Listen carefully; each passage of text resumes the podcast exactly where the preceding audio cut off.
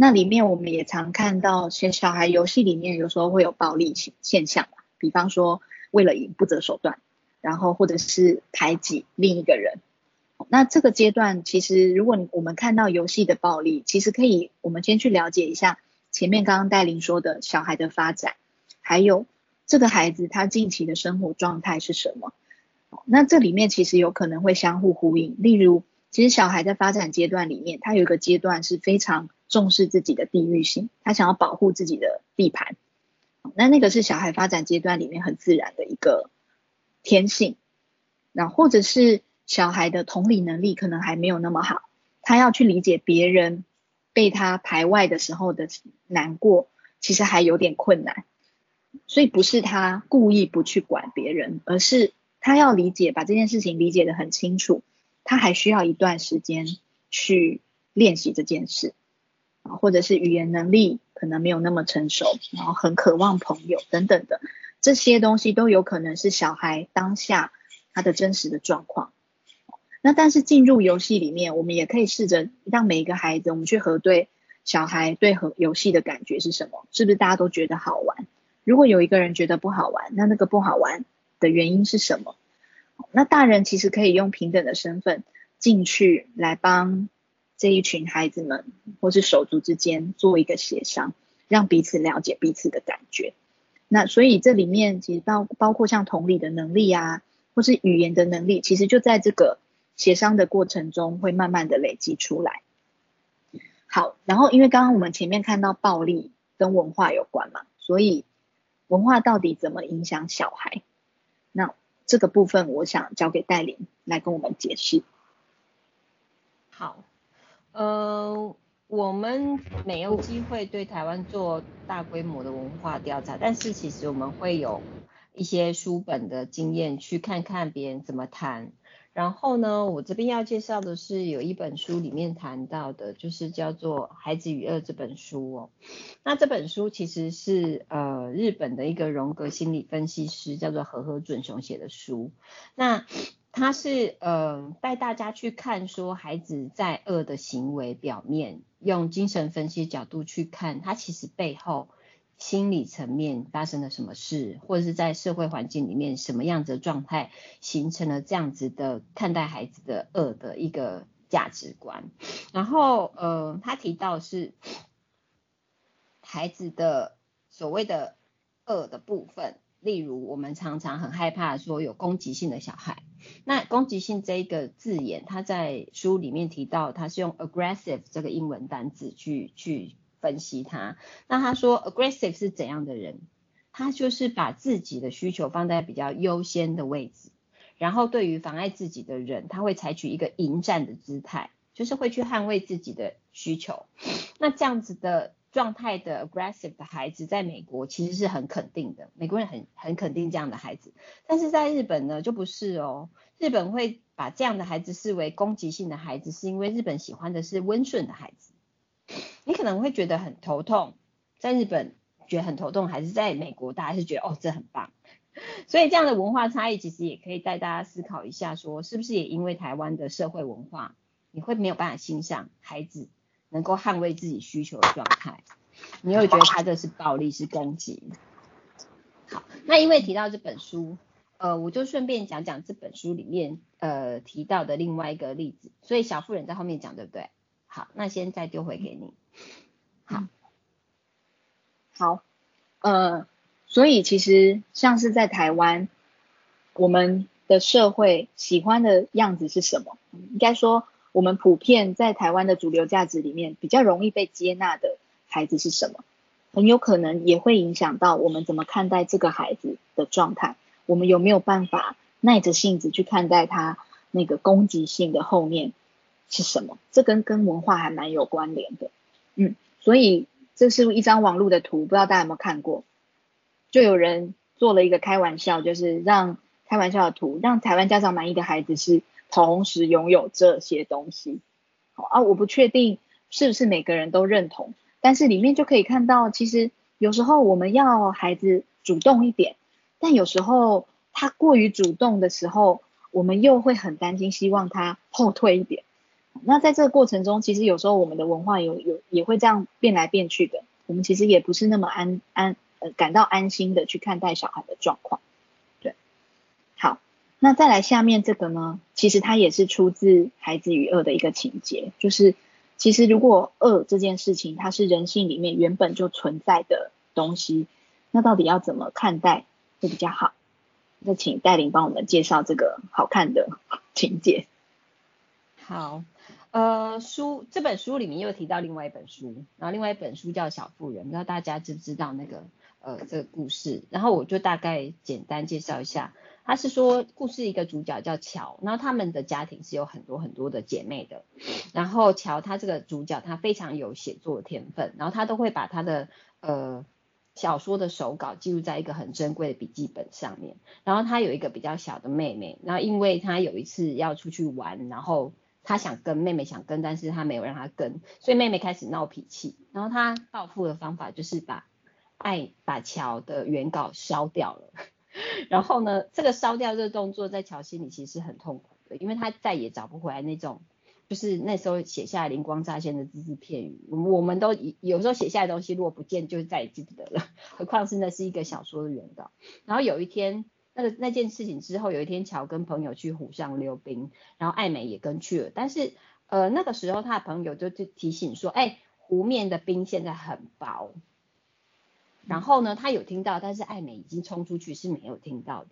那乔心里面就有一个小恶魔说，嗯，要不要告诉艾美呢？谁叫他上次把我的原稿都收掉，都都烧掉，让他有得到一点教训也好。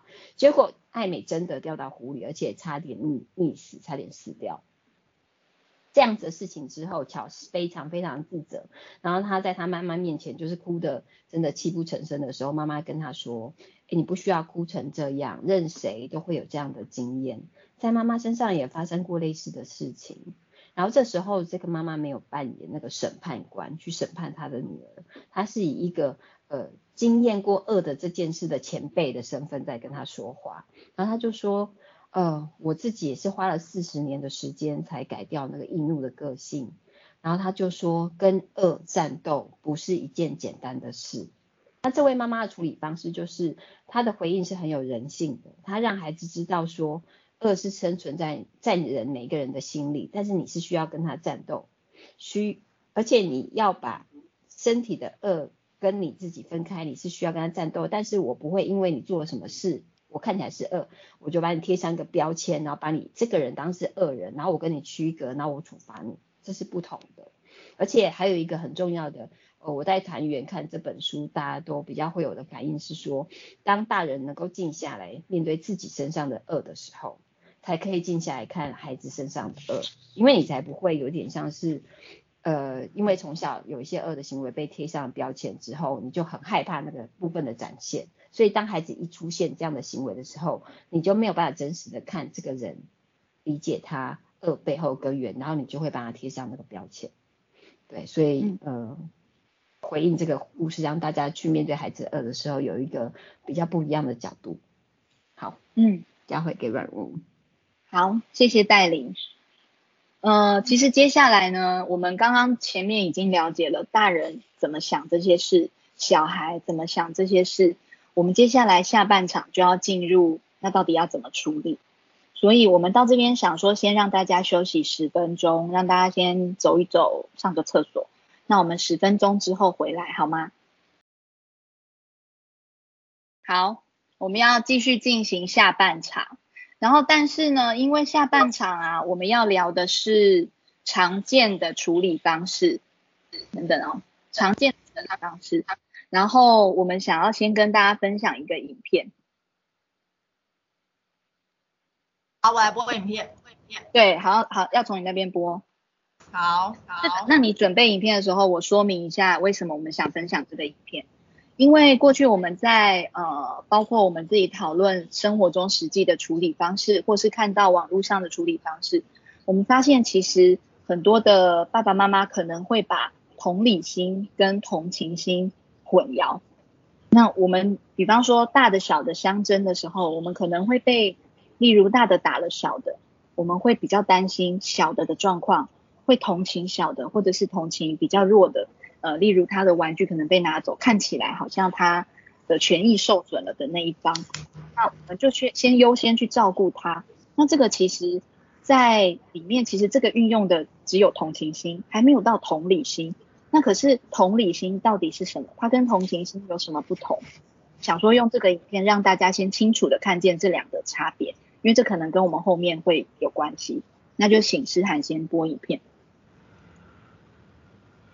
So what is empathy, and why is it very different than sympathy? Empathy fuels connection. Sympathy drives disconnection. Empathy, it's a, it, very interesting. Teresa Wiseman is a nursing scholar who studied professions, very diverse professions where empathy is relevant, and came up with four qualities of empathy. Perspective taking, the ability to take the perspective of another person or, or recognize their perspective as their truth. Staying out of judgment, not easy when you enjoy it as much as most of us do. Recognizing emotion in other people and then communicating that. Empathy is feeling with people. And to me, I always think of empathy as this kind of sacred space when someone's kind of in a deep hole and they shout out from the bottom and they say, I'm stuck, it's dark, I'm overwhelmed. And then we look and we say, hey, climb down. I know what it's like down here. And you're not alone. Sympathy is, ooh, it's bad, uh-huh. Uh, no. You want a sandwich? Um, empathy is a choice, and it's a vulnerable choice because in order to connect with you, I have to connect with something in myself that knows that feeling. Rarely, if ever, does an empathic response begin with at least. I had a, yeah. And we do it all the time because you know what? Someone just shared something with us that's incredibly painful, and we're trying to silver lining it. I don't think that's a verb, but I'm using it as one. We're trying to put the silver lining around it. So I had a miscarriage. Oh, at least you know you can get pregnant. I think my marriage is falling apart. At least you have a marriage. John's getting kicked out of school. At least Sarah is an A student. But one of the things we do sometimes in the face of very difficult conversations is we try to make things better. If I share something with you that's very difficult, I'd rather you say, I don't even know what to say right now. I'm just so glad you told me. Because the truth is, rarely can a response make something better. What makes something better is connection.